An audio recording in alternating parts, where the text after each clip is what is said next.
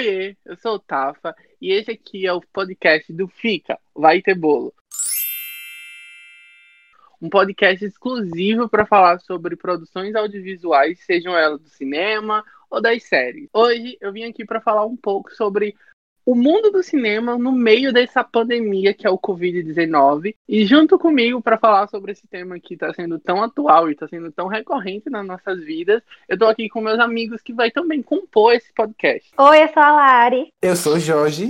E eu sou a Rony. Então, minha gente, vocês tiveram alguma produção que estavam esperando muito para esse ano, que teve que ser adiada ou até mesmo cancelada a exibição no cinema? Porque eu tenho muitas. Pra mim, o que tá fazendo falta são os lançamentos da Marvel e da DC. Nossa, amiga, você que é muito fã de super-heróis e desse mundo cinematográfico que vem ganhando tanta força, esse ano era muito importante, né, pra Marvel principalmente, que ia iniciar sua fase 4 e a gente já ia iniciar com um filme tão esperado que era A Viúva Negra, o filme da Viúva Negra, que demorou tanto tempo para sair e a gente vai ter que esperar ainda mais um tempinho e tá, tá, tá lasca essa situação mesmo. E tu, Lari, tem algum filme que tava muito ansiosa para assistir, que foi adiado, cancelado, algo do tipo, por causa do corona? Para mim, em geral, são os lançamentos da Disney, porque sempre foi uma empresa que teve presente na minha vida e que eu gostava muito de ir pro cinema e ter essa experiência de assistir os filmes desse universo da Disney nas telonas. E não tá sendo fácil ter que assistir no conforto da minha casa, através da plataforma do Disney Plus, que acabou de chegar. E sinto muita falta de ter a experiência do, do cinema. Sinto mais falta de estar no cinema do que dos filmes que iriam lançar. Nossa, sim, em questão da Disney, a, era uma, é uma produtora muito de conforto, né, para muita gente. para mim também, é tipo que nem você. A gente. Eu sou que nem você nesse quesito de acompanhar muito tempo e a gente acho que uma das poucas certezas que a gente tem todo ano é que a gente vai pro cinema assistir alguma coisa da Disney mais de uma vez no ano.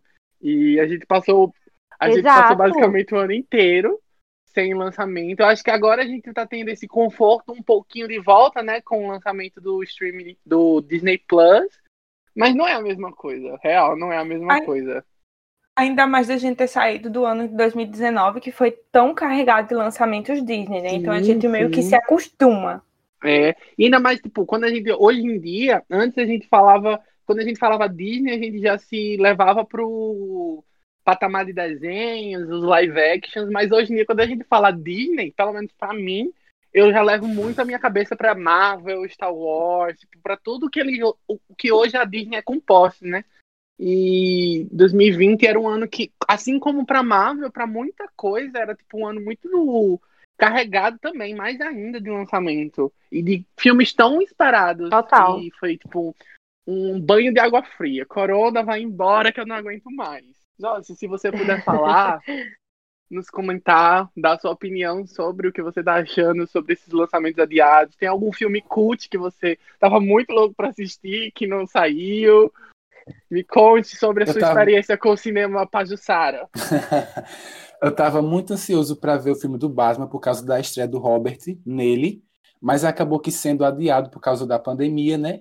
E vai chegar agora primeiro de outubro do ano que vem. Então vai ser mais praticamente Nossa. mais um ano de espera que eu vou ter que aguentar.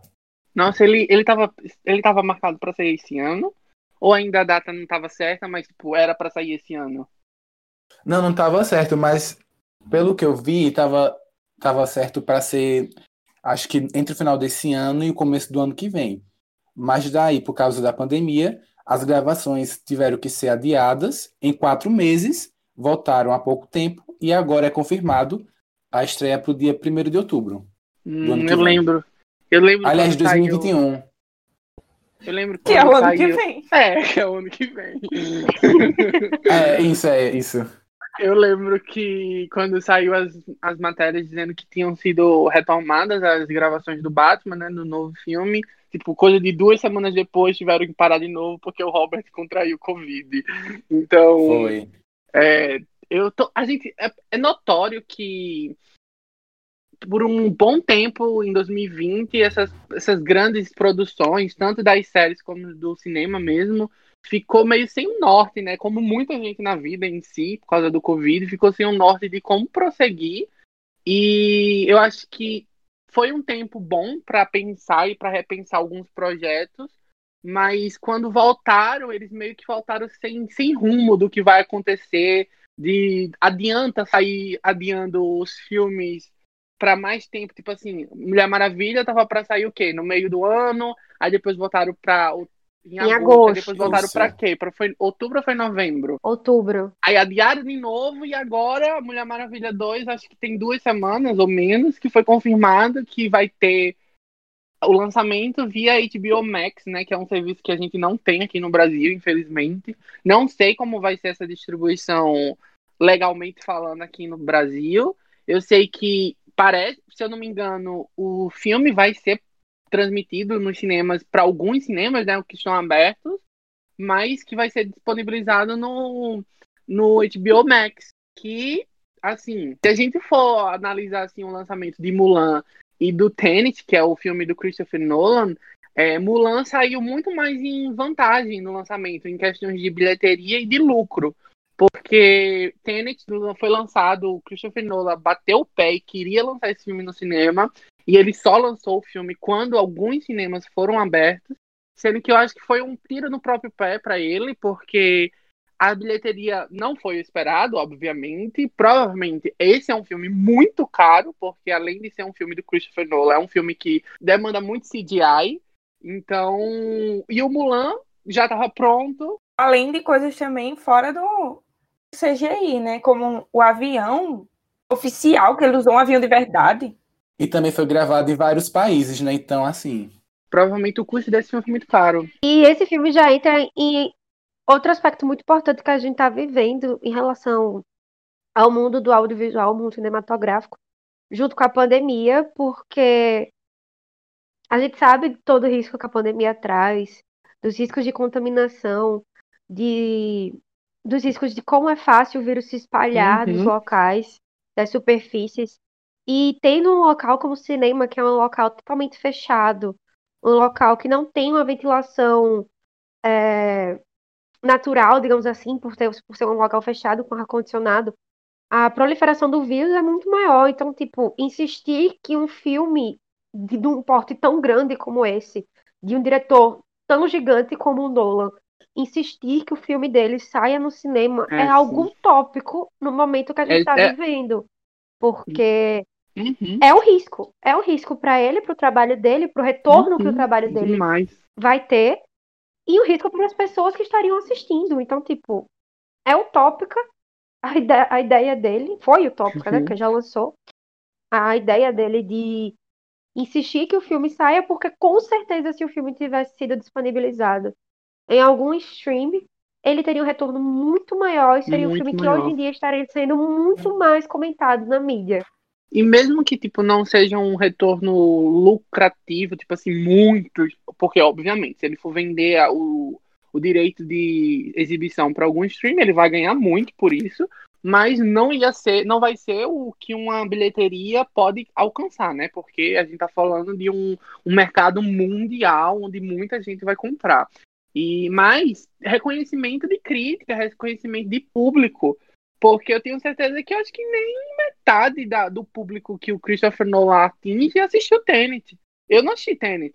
E eu tô louco pra assistir Tenet, mas eu ainda não assisti Tenet. Porque quando saiu, quando ele foi liberado nos cinemas, ele foi liberado nos cinemas gringo, porque no Brasil aqui ainda não tava aberto os cinemas. Os cinemas foram abrir, tipo, sei lá, dois meses atrás, em, no Rio de Janeiro, em São Paulo, e eu até vi uma influenciadora comentando sobre essa questão do espaço fechado, que a Lari acabou de comentar, sobre os, o ar-condicionado e tal, que os ar-condicionados de cinemas eles já são programados para capturar o ar que está lá na sala e jogar para fora. Não é um ar reutilizável, sabe? Como normalmente os ar-condicionados são normalmente.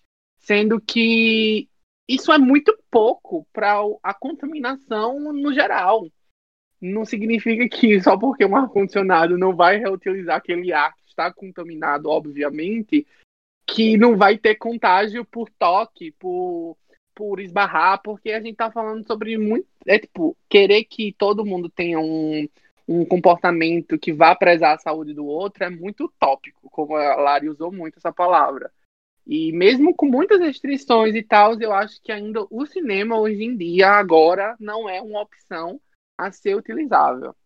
Sim, é um risco. É um, é um risco, risco demais. Grande. Mas aí eu também E- entendo a abertura do cinema, porque do que adianta estar o cinema fechado e as outras coisas tudo estão abertas, sabe? Com a abertura de tudo, o cinema também ia abrir. Era inevitável essa, Sim, essa claro. onda. Mas é é- aquilo. É um impacto muito grande que a gente vê de como essa pandemia causou em todas as áreas humanas, né? Todas as áreas sociais.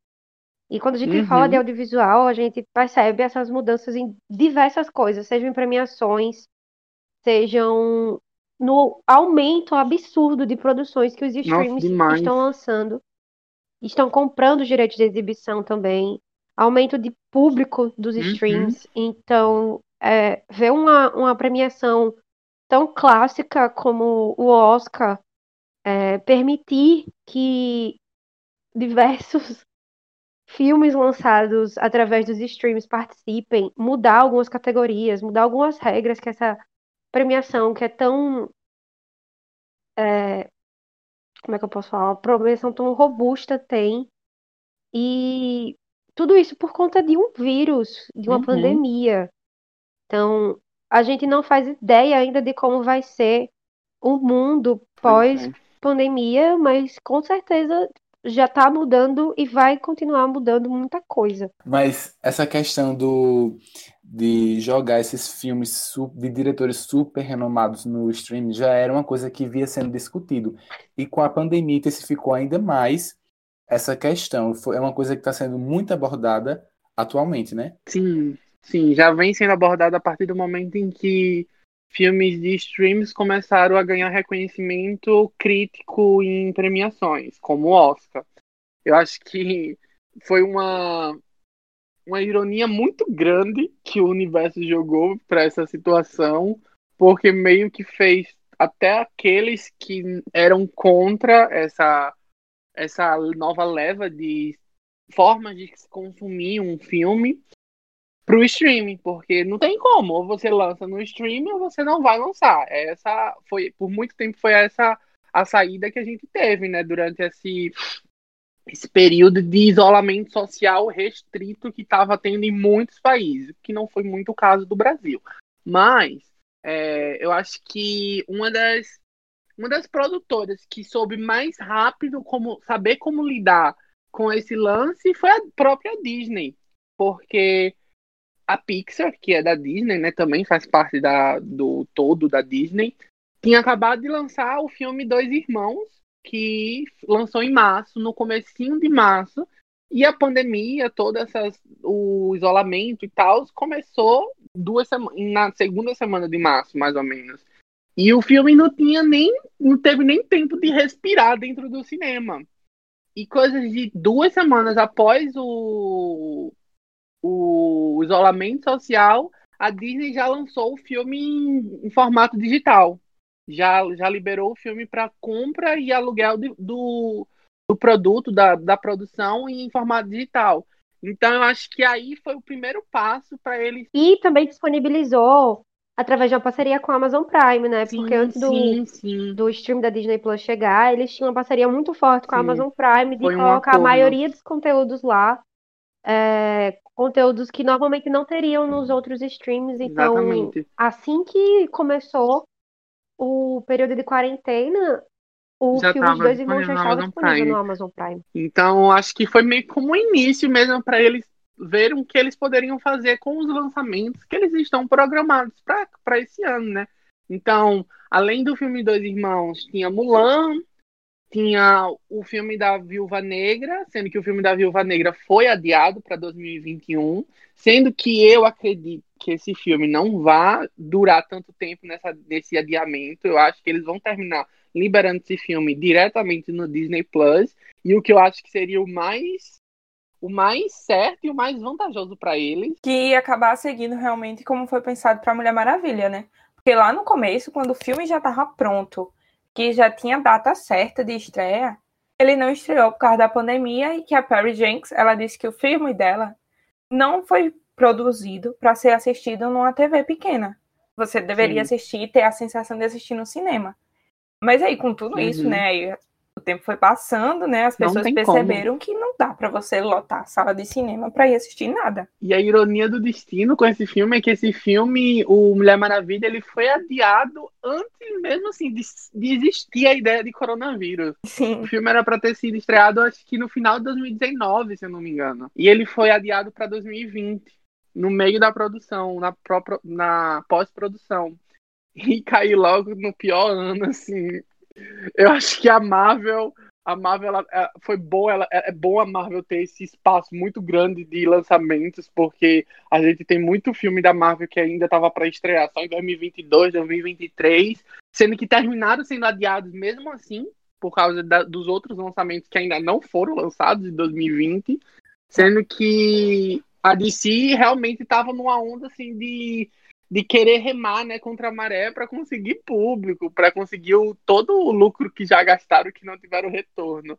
Então eu acho que realmente esse negócio da Mulher Maravilha foi um, um azar muito grande, muito, muito grande, que ela, é isso que a Rony falou, ela não teve o que fazer. Voltou pro, pro streaming e é isso.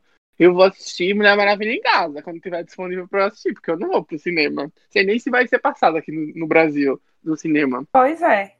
E para Marvel já tem um lado positivo para Marvel, né? Toda essa paralisação do cinema trouxe, porque querendo ou não, mesmo por mais que você seja fã, por mais mavete que você seja, a Marvel ela trouxe muitos filmes um perto do outro, então meio que uhum. o, o, não deu tempo do coração sarar. É um respiro, né? É um respiro pois que a Marvel é. estava precisando. Então agora, é um quando chegar, quando tiver o primeiro lançamento, Vai ser a maior vai loucura. Ser, vai ser um soco no estômago de todo mundo. Pra matar realmente toda a saudade que uma Vete tem. É, viu?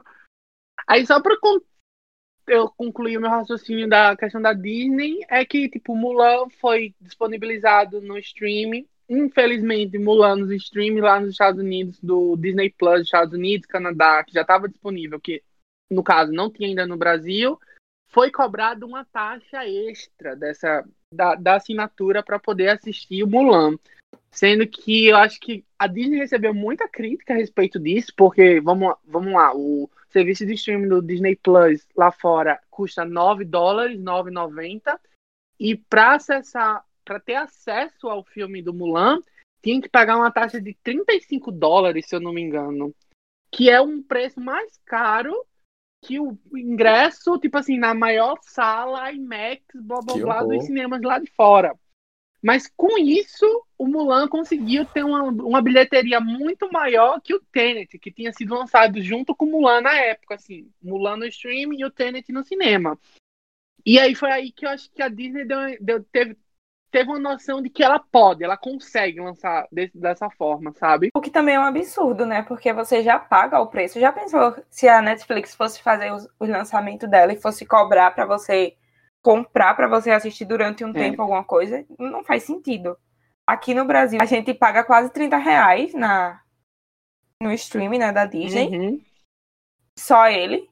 Então, tipo, não faz. Eu acho que não faz sentido você lançar uma coisa para você lançar com exclusividade, você ter que pagar. Eu acho que foi só um uma medida de tipo de desespero, por causa que Mulan também já estava sendo adiada há muito tempo. Sim.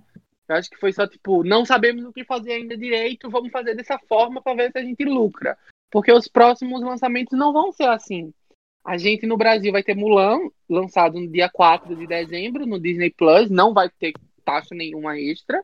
E a gente também vai ter o filme da Pixar, que ia ser lançado em dezembro nos cinemas.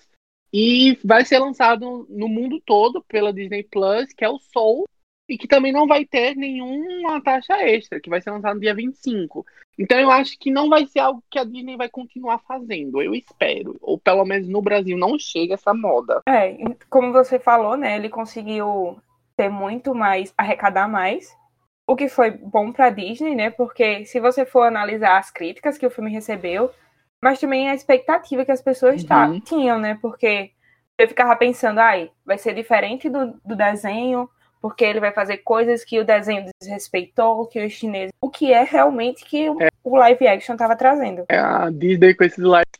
A Disney com esses, esses live action estão tipo assim, fale bem ou fale mal, mas vão pro cinema comprar meus ingressos, né, de qualquer jeito. Porque é isso. As pessoas estão indo assistir os live actions ou pra amar ou pra odiar. Uma coisa vai sair. Então, é, é uma discussão que se a gente for entrar aqui, vai ter que ser só um podcast só para comentar sobre as live actions da Disney. O que eles acertaram e o que eles erraram, que foi muita coisa, na minha opinião. Mas é isso, minha gente. É, é um papo rápido para comentar um pouco sobre as nossas experiências a respeito dessas produções que foram lançadas no, no stream, sobre as produções que foram compradas por o stream para ser lançado diretamente na nossa casa, no conforto da nossa casa. Eu queria dizer que eu tô sentindo muita falta do cinema. Eu acho que eu nunca passei tanto tempo na minha vida sem pisar numa sala de cinema. Mas continuarei sem pisar até eu não ter a minha vacina aplicada em meu braço. Então, eu espero que vocês tenham gostado do podcast. Se vocês têm mais alguma consideração a ser dita no finalzinho? O que eu quero dizer é que os diretores tenham consciência de que é importante, Sim. mesmo com pandemia ou não, lançarem, considerarem que é importante lançar filme em streams porque abrange muita gente, é uma forma de, de, inclu, de inclusão, vamos dizer assim. E de não parar a arte, né? É, é, é contribuição também para a arte. E também que depois da pandemia continue, obviamente, no cinema, porque é uma experiência totalmente diferente do que a gente vê em casa. Nossa, sim. E você, Rony, Lari, alguma coisa? Quer falar? Querem comentar rapidinho? A única coisa que eu quero comentar é sigam o Instagram, fica vai ter bom.